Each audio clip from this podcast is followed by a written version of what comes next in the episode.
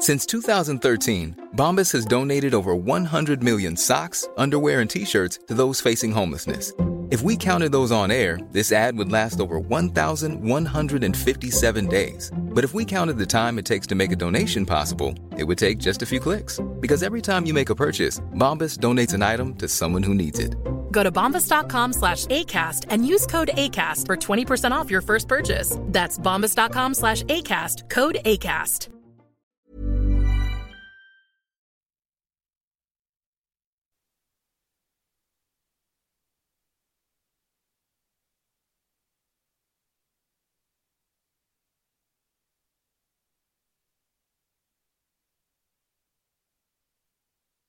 Recuerde que están los diputados operando en una sede alterna, ya que la Cámara Baja San Lázaro está sitiado, rodeado de organismos eh, sociales, particularmente campesinos, que se oponen a este presupuesto. Así que bueno, se va a poner interesante el programa. Quédese aquí con nosotros en Bitácora de Negocios. Le presentamos ahora el resumen de las noticias más importantes que usted tiene que saber en materia de economía, finanzas y negocios.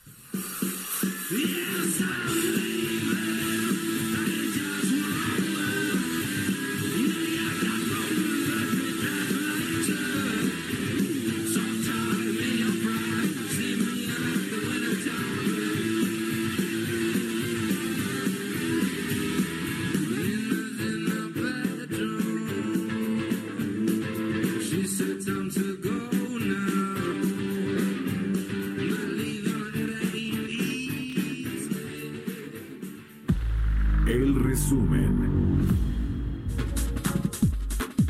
México, Estados Unidos y Canadá acordaron incorporar disciplinas y nuevas disposiciones para el sector del comercio transfronterizo de servicios. La Secretaría de Economía, a través de su reporte sobre el TEMEC, destacó que el objetivo del capítulo consiste en facilitar el comercio de servicios entre los tres países, garantizando que los respectivos proveedores no sean tratados de manera discriminatoria.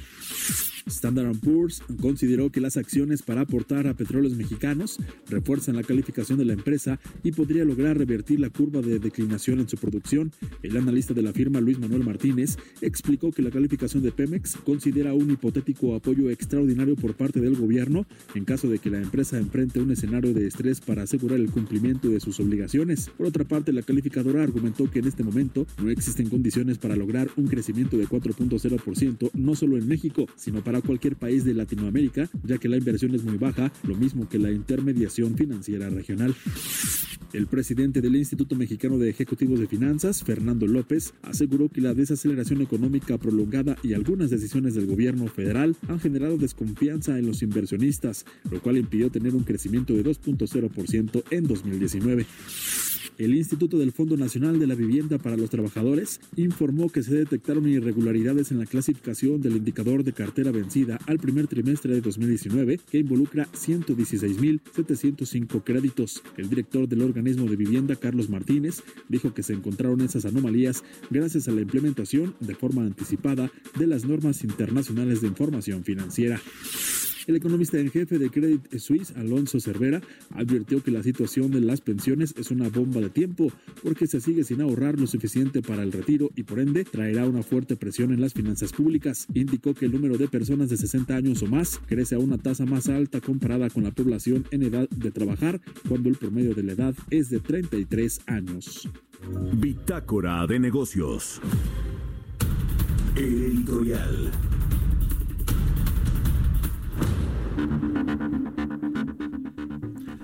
Bueno, pues si a alguien le quedaba duda de que aquí en México se hace lo que el presidente Andrés Manuel López Obrador quiere y lo que le propone a sus secretarios de Estado, en particular en este caso hablamos del secretario de Hacienda que mandó el paquete económico del próximo año al Congreso, se aprobó la ley de ingresos de la Federación del próximo año en el Senado y a la Cámara de Diputados le toca aprobar el presupuesto, lo que se va a gastar en el próximo año y eh, pues hubo todo un tema ahí se incluso parece que hasta se incumplieron los términos constitucionales de ley de aprobación de este paquete eco económico de este presupuesto en particular que tuvo que haber sido aprobado el viernes pasado y que por las manifestaciones los bloqueos y la toma si me permite esa palabra del Palacio Legislativo de San Lázaro por parte de organizaciones eh, sindicales, de organizaciones de campesinos, de organizaciones sociales que eh, pues reclaman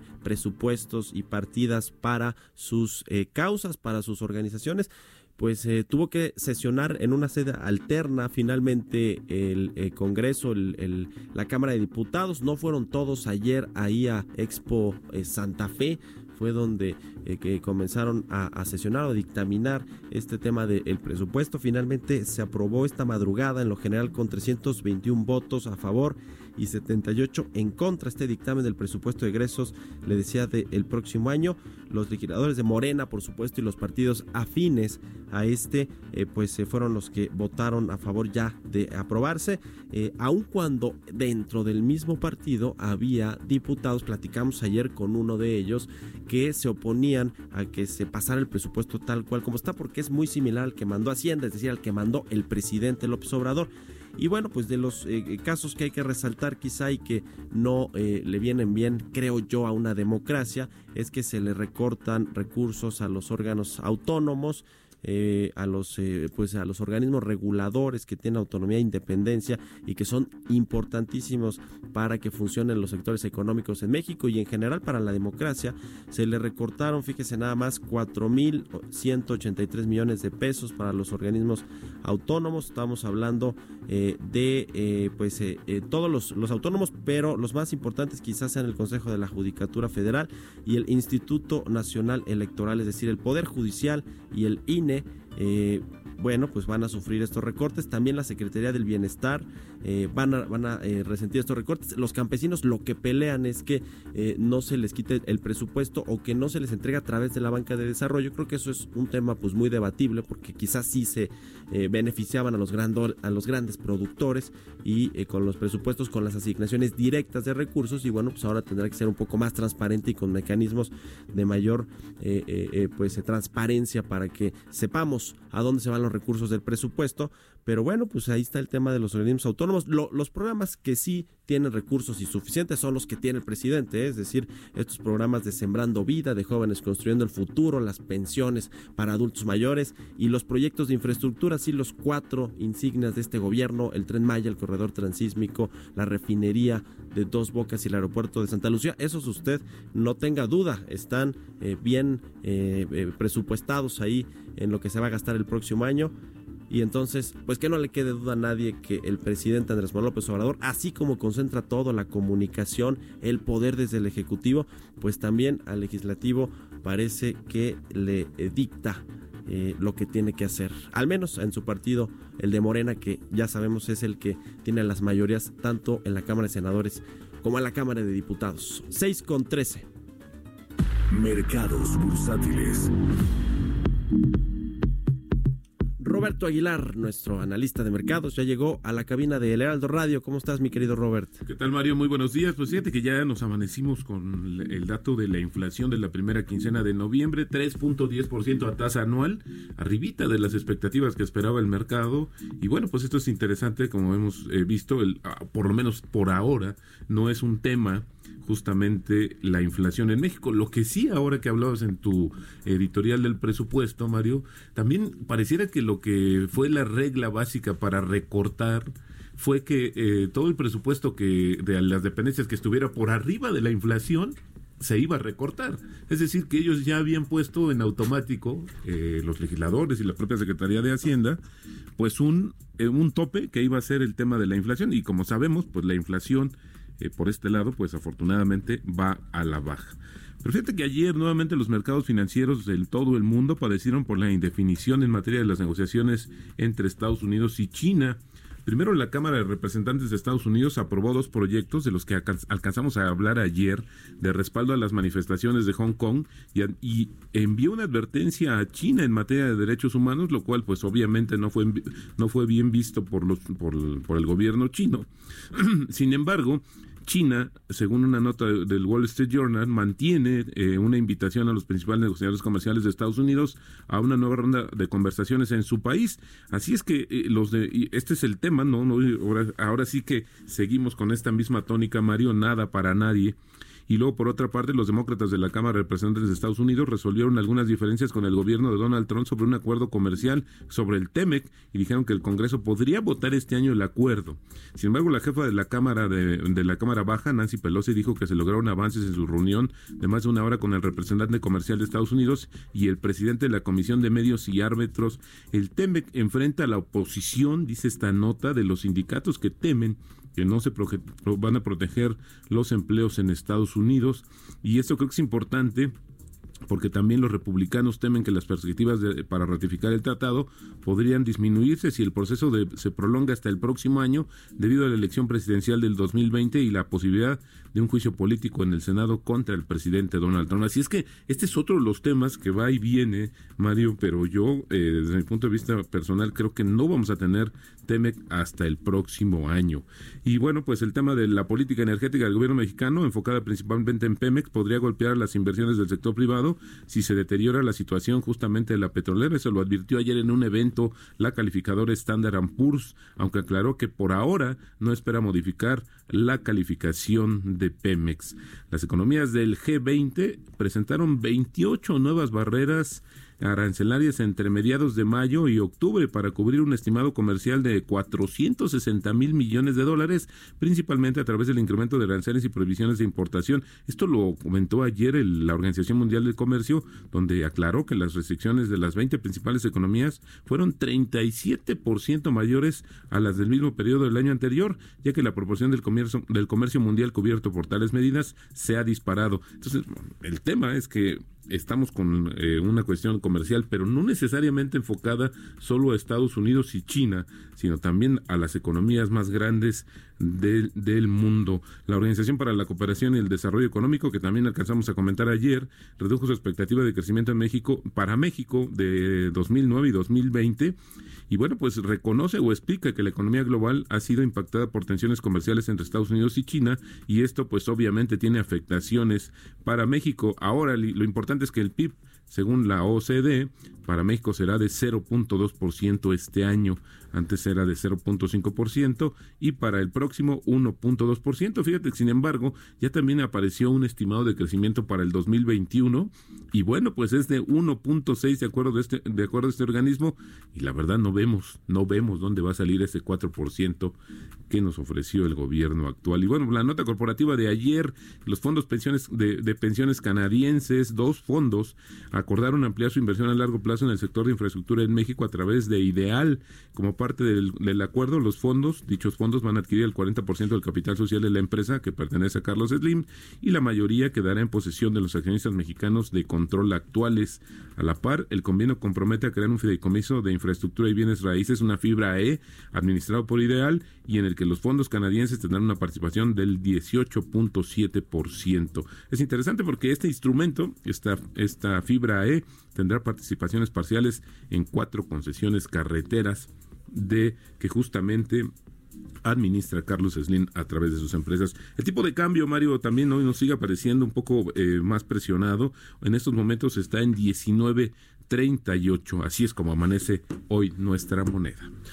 ¿Qué cosa con el Temec, Robert? ¿Qué vamos a hacer con ese asunto? Pues eh, la verdad es que comentabas ayer sobre el tema del tipo de cambio. También creo que muchas de esas expectativas están eh, parcialmente descontadas. Hoy no vemos. Yo, si yo vi, si hiciéramos un resumen rápido, yo diría que ni la inflación ni el tipo de cambio son una amenaza o un problema para la actual administración. Al contrario, diría que son de sus principales aliados. Pero no veamos el tema del crecimiento u otras situaciones como las que acabas de mencionar con la aprobación del presupuesto y toda la situación de revisión de mayores restricciones fiscales que van a comenzar el siguiente año y que bueno, pues como tú sabes no tienen nada contento al sector empresarial. Y este dato de la inflación le da pues más gasolina al Banco de México para poder recortar la tasa, ¿no? En esta última reunión que va a tener en diciembre. Que esto también es, es, importante decirlo porque eh, de acuerdo a la encuesta de Banamex pues, está también prácticamente el mercado descontando una nueva, un nuevo, una nueva baja de la tasa de referencia en México en la última reunión, como tú dices, de del año, que será eh, a mediados de diciembre, y que bueno, pues con eso cerraría, pero lo importante es que seguirían disminuyendo y están viendo una tasa del 6.5% para el siguiente año. Así es que esta parte también, insisto, va a ayudar, pero tendrá un tiempo el efecto o tardará un tiempo en llegar este efecto a la economía. Sí. ojalá sí llegue. Bueno, pues ahí está. A ver qué pasa, porque no creo que recorten 50 puntos base, porque hay conservadores o halcones, ¿no? Les llaman en el Banco de México, en la Junta de Gobierno, que bueno, pues prefieren no arriesgar tanto. eh, sobre todo, pues luego a la luz de lo que está pasando en el mundo, ¿no? Con las tensiones comerciales, ¿no? Y, y lo que pasa también a nivel doméstico en México. Y bueno, pues no creo que ahí al menos tres de los cinco integrantes de la Junta de Gobierno se avienten a bajar las 50 puntos. Aunque yo no descarto, Mario, que se haga una estrategia similar como la del sexenio pasado, que se eh, alineen la política monetaria, la política Bueno, económica sí, y fiscal, sí, sí. y eso podría ser un buen plan antichoque, pero había que ver si la situación se complica más dentro y fuera, creo que sería una es- este, receta que irremediablemente tendrá que tomar justamente este gobierno. Una buena estrategia. Gracias, Roberto. Muy buenos días. Roberto Aguilar, muy buenos días. Entrevista. Precisamente sobre el TEMEC, este acuerdo comercial entre México, Estados Unidos y Canadá, vamos a platicar con la abogada Gisela Bolívar, asociada del Consejo Mexicano de Asuntos Internacionales. ¿Cómo estás, Gisela? Muy buenos días. Hola Mario, buenos días, mucho gusto. Es un gusto estar contigo en tu programa. Gracias por tomarnos la llamada.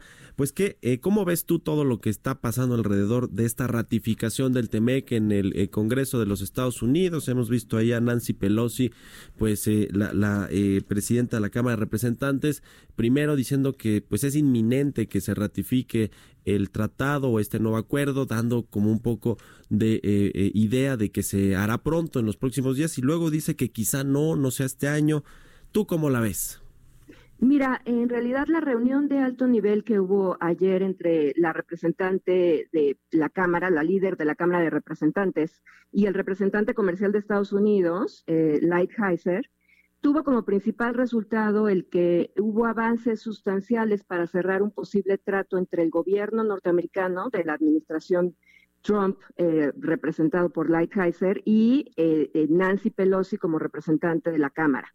Entonces, eh, sí, como dices, Pelosi ha hecho declaraciones en el sentido de que es inminente el cierre y el día de ayer lo que señaló de manera más cautelar fue que se están resolviendo las diferencias entre demócratas y el gobierno en este tema y también señaló que el voto tal vez tenga que esperar al próximo año.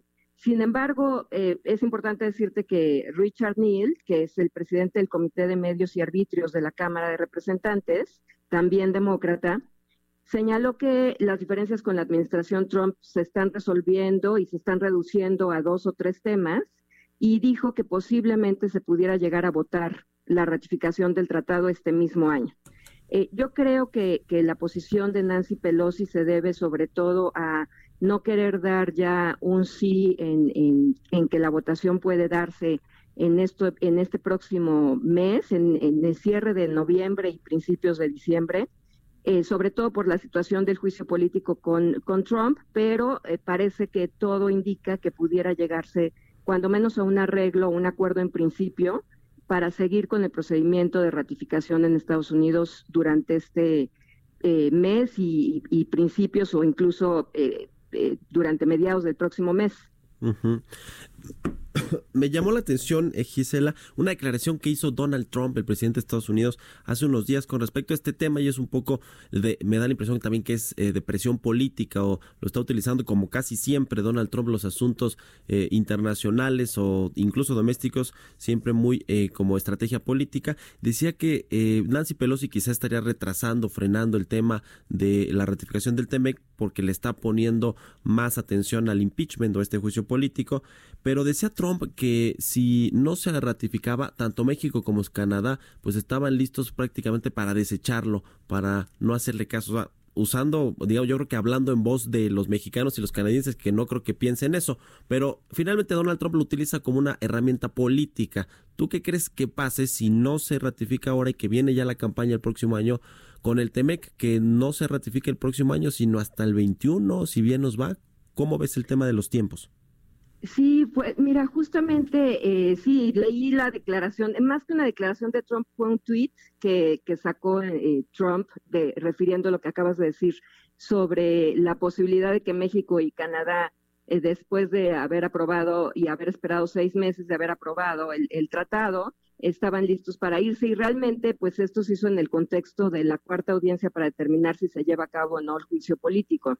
Entonces, este sí, como bien dices, creo que fue una cuestión más bien de presión política, ahorita está el estira y afloje eh, relacionado con el juicio político, pero el proceso de ratificación tiene como primer paso el que haya un acuerdo en principio entre los demócratas y la administración Trump para que una vez teniendo ese acuerdo, eh, la líder Pelosi someta a la votación de la Cámara de Representantes la ratificación en el Comité de Medios y Arbitrios y que posteriormente se vote en el Senado. Entonces son, son digamos, tres pasos que faltaría por eh, resolverse y lo que sí creo que sea posible es que se resuelva el primero de ellos, ¿no? Es decir, que haya este, esta votación de un acuerdo en principio entre la Cámara de Representantes y la administración Trump. Y con eso pues ya sería una muy buena noticia para México, porque eso significaría que está todo puesto para que eh, en las siguientes dos etapas de la ratificación vayan adelante. Eh, no ha habido acuerdos eh, comerciales ratificados en tiempos electorales hasta donde yo tengo conocimiento, pero este, yo creo que sí podría haber eh, un, acuerdo para los primeros meses de, del próximo año, antes de que empiecen los debates más serios eh, entre los demócratas y los republicanos ya en, la, en la parte de selección del proceso de selección de Estados Unidos, ¿no? Entonces, eh, creo que hay buenas, una, una buena posibilidad de votación a favor y teniendo este primer voto en principio, del acuerdo en principio entre demócratas y el gobierno norteamericano, pues podemos eh, tomar como una, una cuestión positiva el que se va a aprobar el tratado. Pero, pero bueno, sí hay analistas que, que han dicho que, eh, que puede haber también una situación de enfriamiento, enfriamiento del acuerdo por la guerra comercial de Estados Unidos y China, ya que este, esta guerra entre Estados Unidos y China, esta guerra comercial, estaba también teniendo la posibilidad de un acuerdo y es posible que Lighthizer pudiera viajar a China para tratar de llegar a, un acuerdo la próxima semana, lo que podría poner en pausa también al, al TEMEC, ¿no? Bueno, pues ojalá que se ratifique pronto, eso es lo que queremos eh, todos aquí en México, para que le dé certidumbre a las inversiones privadas y a las inversiones extranjeras en particular. Te agradezco mucho, Gisela Bolívar, asociada del Consejo Mexicano de Asuntos Internacionales, que nos hayas tomado la llamada y muy buenos días. Muchas gracias a ti, fue un placer. Hasta luego. Bueno, son las seis con veintisiete minutos, vamos a un corte comercial. Estamos de vuelta en Bitácora de Negocios con Mario Maldonado. Entrevista.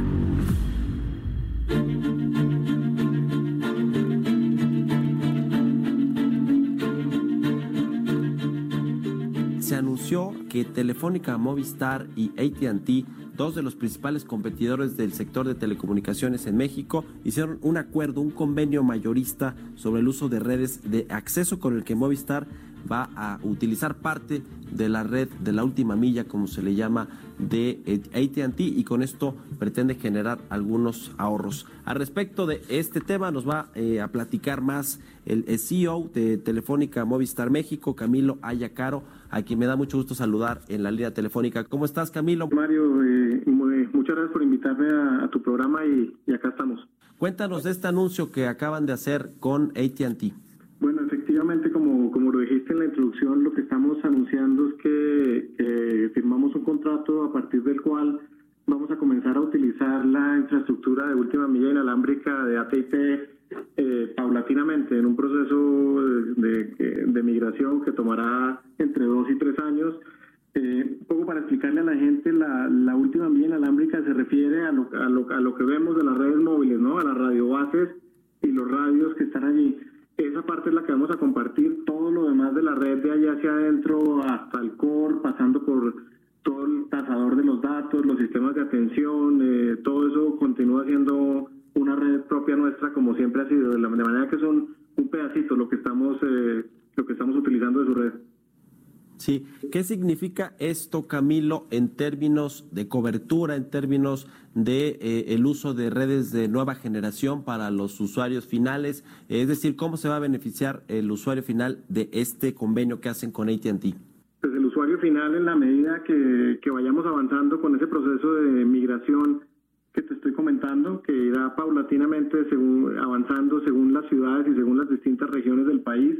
Eh, pues al cabo de tres años lo que tendremos es el, el 100% del tráfico de Movistar México migrado a la, a la red de, de acceso de ATT y por tanto con la misma cobertura que tenga en ese momento ATT para ofrecer a sus usuarios es la que, la que van a tener eh, los clientes de Movistar.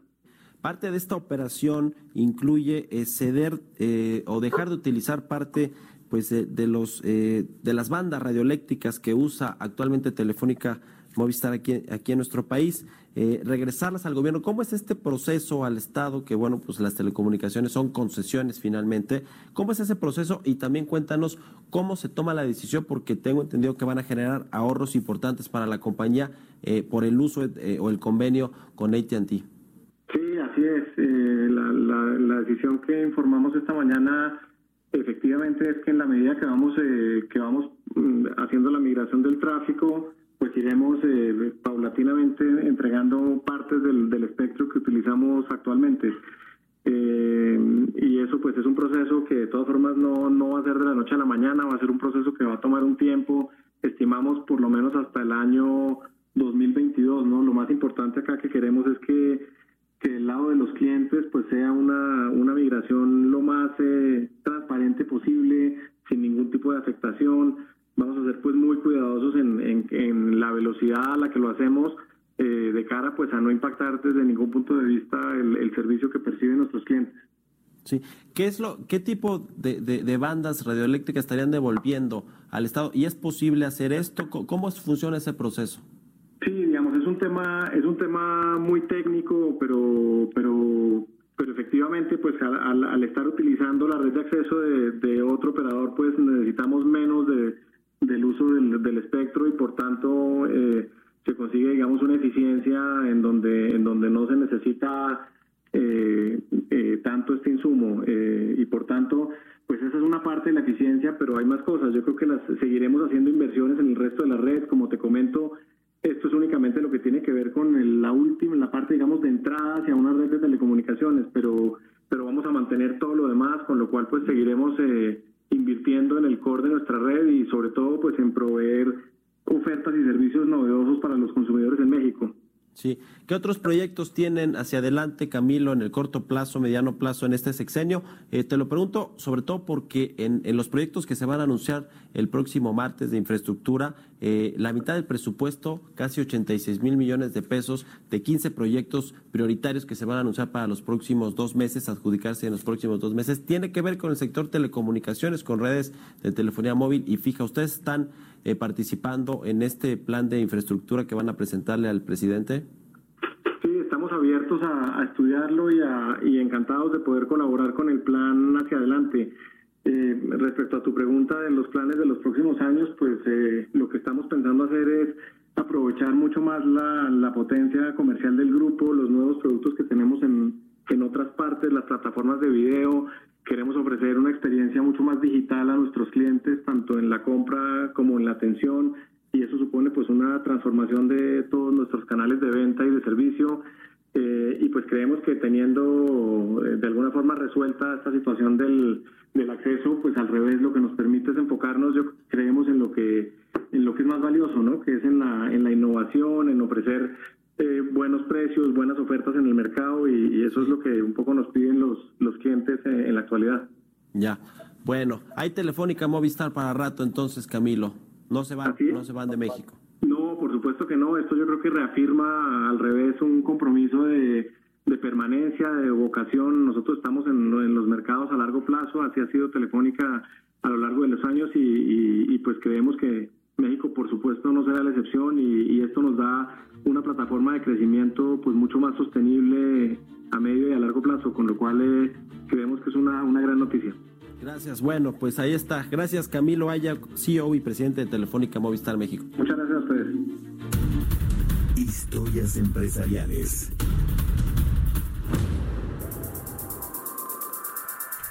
Y hablando de redes de telecomunicaciones, la próxima generación de tecnología inalámbrica conocida como 5G está ya a la vuelta de la esquina y promete cambiar pues nuestras vidas para siempre. Vamos a tener un internet mucho más rápido, con mayor capacidad. Imagínense lo que ya podemos hacer con nuestros eh, teléfonos móviles, con nuestros smartphones ahora, pues con estas nuevas redes de última generación estaríamos eh, volando ahora sí que literalmente a través de la red. Sin embargo, bueno, pues hay muchas empresas interesadas en eh, proveer estos servicios y también pues eh, empresas como Apple que están en Estados Unidos luchando ya con pues muchos de los intereses que hay en esta industria y ayer se reunió el CEO de Apple con Donald Trump, el presidente de los Estados Unidos eh, y platicaron de varios temas, pero uno de estos tiene que ver precisamente con este asunto de la red 5G. Eh, de esto nos va a hablar en la siguiente pieza Giovanna Torres. Eh, vamos a escucharla. La quinta generación de tecnología celular promete mejorar enormemente la velocidad, cobertura y capacidad de respuesta de las redes inalámbricas. Esta red ofrecerá velocidades de datos hasta 50 o 100 veces más rápidas que las actuales, lo que permite pensar en vehículos autónomos, telemedicina o inteligencia artificial aplicada a cualquier actividad. Estados Unidos ha estado lanzando una guerra de desprestigio contra Huawei que lleva la delantera en el terreno de las futuras redes 5G. El mandatario Donald Trump entendió que tiene que librar la guerra en el terreno de la tecnología porque de ella dependerá el desempeño de las naciones en muchos frentes. Por eso, está moviendo sus fichas en este sentido. Recientemente el mandatario visitó la fábrica de Apple Mac, situada en Texas, y le pidió a Tim Cook, CEO de Apple, que su compañía se involucrara en la construcción de una red 5G en todo el país. Tras su visita, el mandatario escribió en su cuenta de Twitter, ellos lo tienen todo, dinero, tecnología, visión y a Cook. Esta alianza podría suponer un ganar-ganar para ambos intereses. Por un lado, Apple consigue privilegios fiscales y trabajos de favor al gobierno para sus productos y apoyo en su guerra comercial contra China. Y Trump no quedarse atrás en la vanguardia tecnológica. Para Bitácora de Negocios, Giovanna Torres. Portales Internacionales.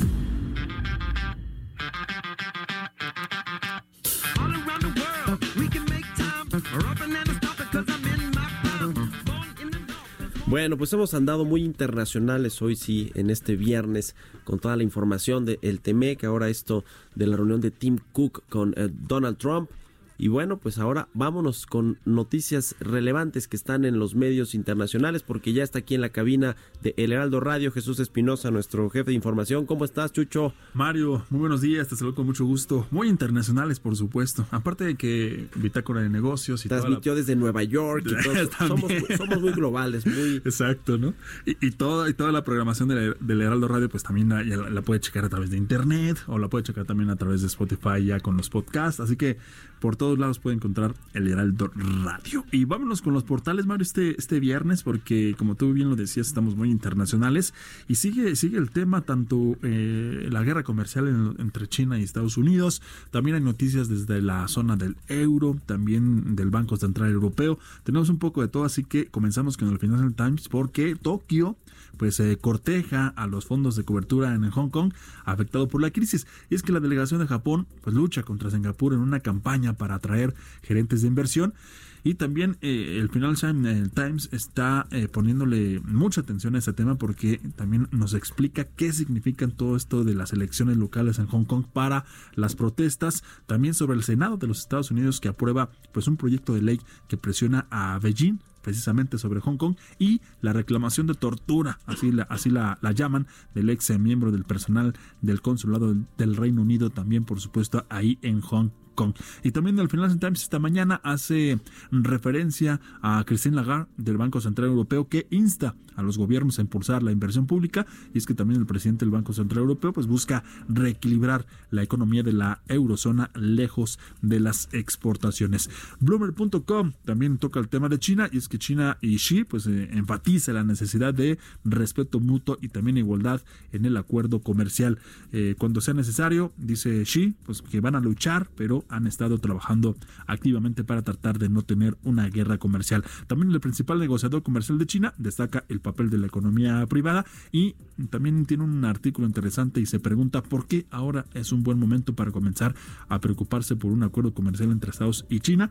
Es interesante para que también le puedan echar un ojo y la economía precisamente de este país asiático se estabilizará en 2020, así lo está pronosticando Goldman Sachs. El economista.es el presidente de China, Xi Jinping, ha asegurado este viernes que su país quiere trabajar en un acuerdo con los Estados Unidos para resolver la guerra comercial, pero también advirtió que en caso contrario tomará represalias si es necesario. Se trata nada más y nada menos que del primer eh, comentario público del máximo mandatario del gigante asiático sobre la posibilidad de llegar a un pacto con Washington para poner eh, fin, al menos de forma temporal, al conflicto arancelario en el que pues las dos principales potencias económicas del mundo se encuentran inmersas desde marzo del 2018. Las disputas de Estados Unidos o más bien con Estados Unidos, pues pueden afectar las perspectivas futuras de la economía mundial.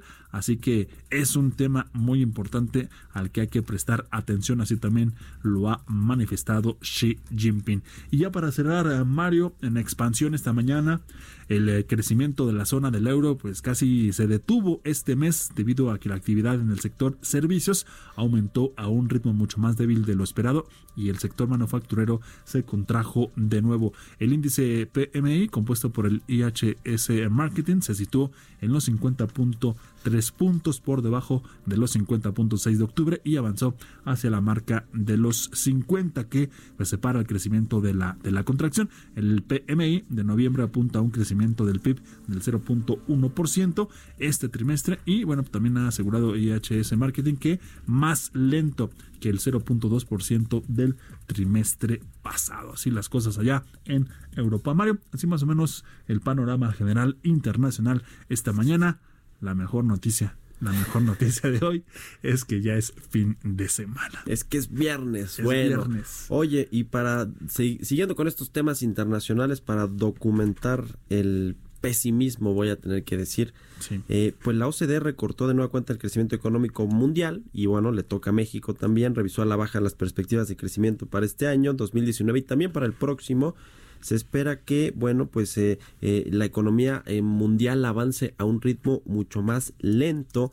Y bueno, pues esto tiene que ver con los asuntos que tienen Estados Unidos y China con esta guerra comercial. Ni más ni menos que las dos potencias económicas están peleándose con este eh, tema de eh, China, de los aranceles y eh, bueno, por momentos incluso ha escalado esta batalla entre las dos gigantes eh, economías del mundo al tema monetario, ¿no? China que ha venido devaluando su moneda para ser más competitivo y bueno, pues esto le pega directamente a los Estados Unidos que a su vez pues han tenido que batallar con eso. Donald Trump ha acusado al eh, Banco Central chino de eh, prácticas anti pues anticompetitivas completamente y, y, bueno pues ahí está este asunto todo esto pues está relacionado también con la desaceleración de las economías en Europa, de la economía alemana, de la economía inglesa.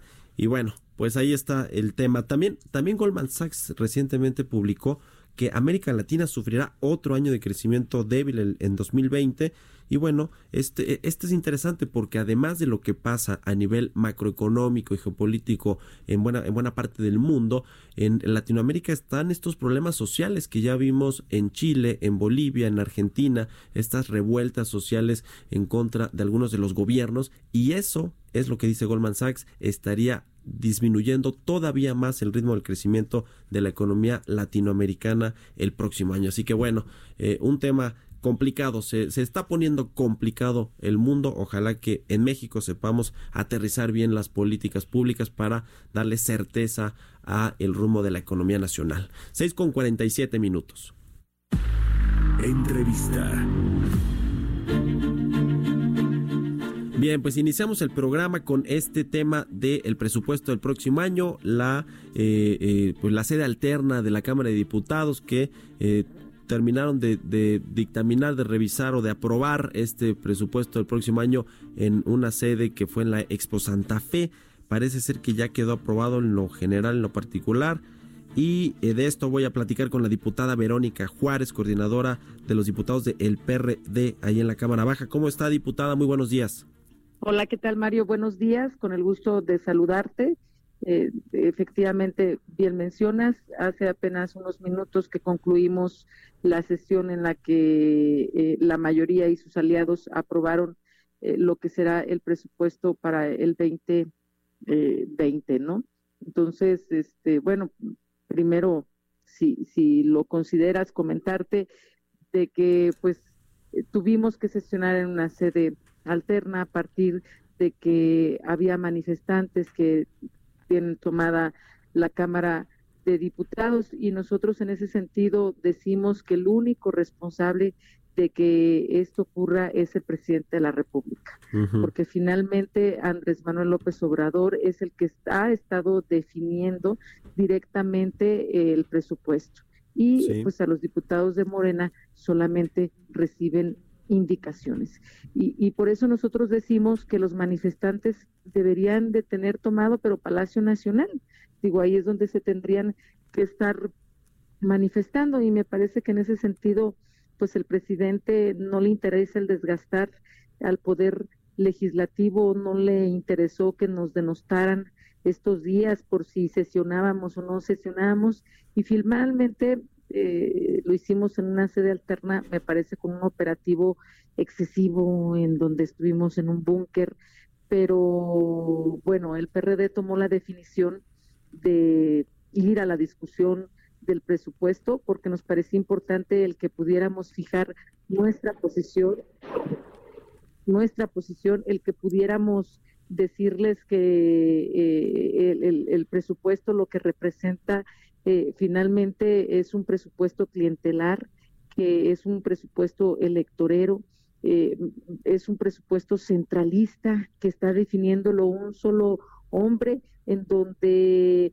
eh, finalmente quien tiene las facultades es el, es el Congreso de la Unión, la Cámara de Diputados, y nosotros no quisimos renunciar a esa responsabilidad y pues a fijar nuestras posiciones, presentar nuestras reservas, presentamos cerca de 100 reservas eh, y, de esta forma eh, este, que quedara muy claro que el PRD no coincide con lo que ahora se ha aprobado en, en la sede alterna. Ya, pues sí, los mayoritearon, como dicen, les echaron la caballada y en esta sede alterna de Expo Santa Fe finalmente pues ya quedó hoy eh, eh, aprobado el presupuesto del próximo año, como dice diputado, pues con todos estos eh, temas que hay alrededor sobre los proyectos y programas sociales prioritarios del presidente Andrés Manuel López Obrador, que eso sí tienen sus recursos disponibles e, e, incluso tienen aumentos en los presupuestos, pero pues algunas otras organizaciones, por ejemplo las campesinas, que son las que tienen ahí cercado el Palacio Legislativo de San Lázaro, pues no se les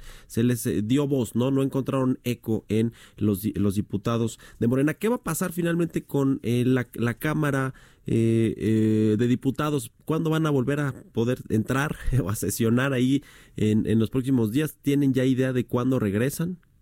Mira, pues nosotros esperamos el poder sesionar el próximo martes. Nosotros vamos a seguir insistiendo en que se debe de recuperar la institucionalidad y en todo caso pues también seguir comentando con los dirigentes de las distintas organizaciones campesinas para que eh, creo que después de lo que ocurrió hoy habla claridad de, de quién es el responsable de que no se les haya escuchado al campo, de que no haya existido sensibilidad, de que no, no, no hayan tomado en cuenta sus problemas, eh, sus exigencias eh, en torno a un sector tan importante como es el, como es el campo.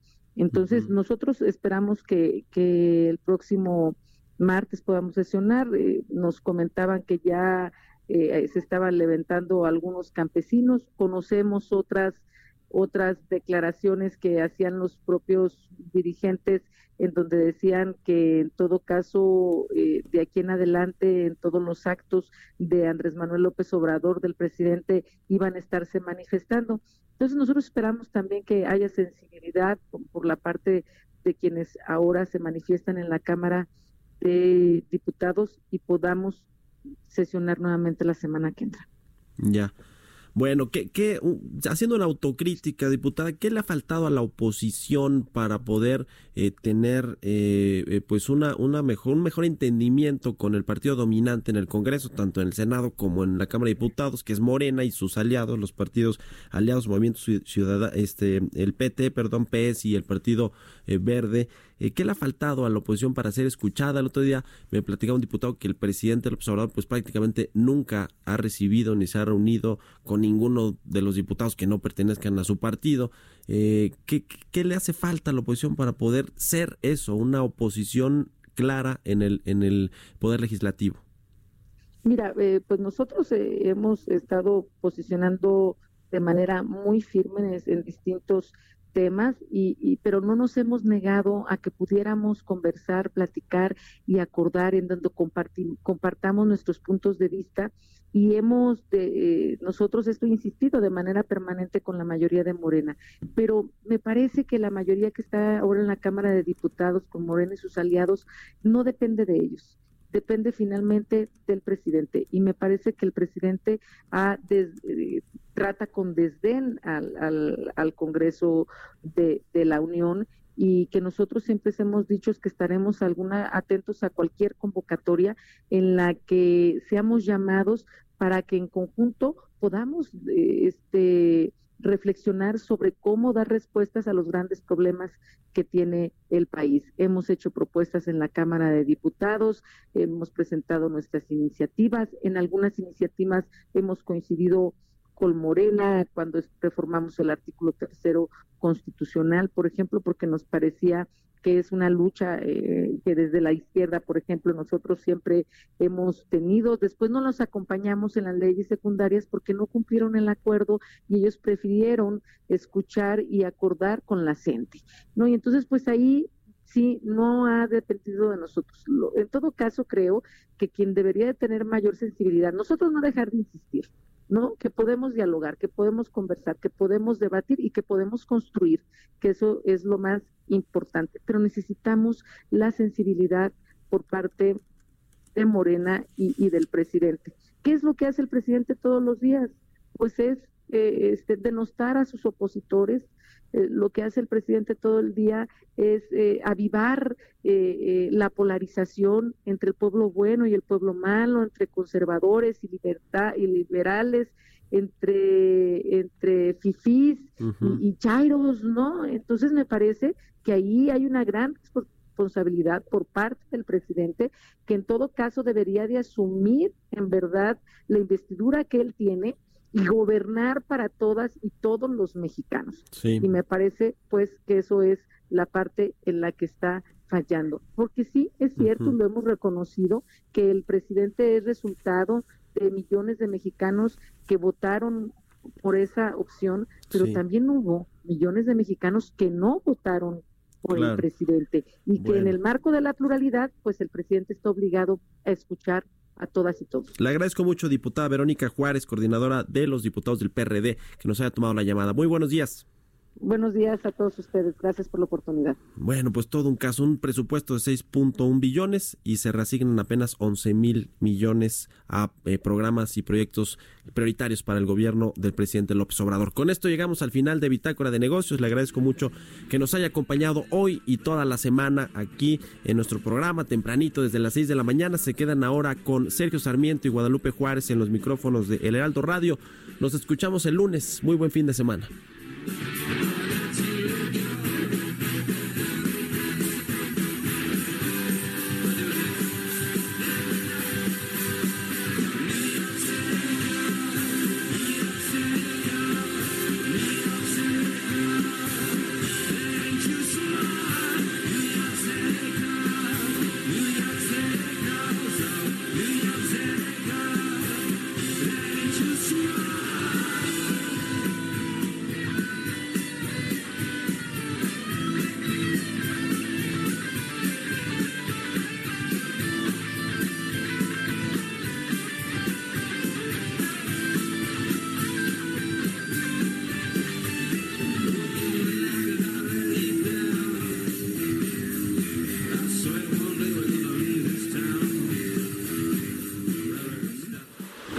Esto fue Bitácora de Negocios con Mario Maldonado, donde la H suena y ahora también se escucha. Una estación de Heraldo Media Group.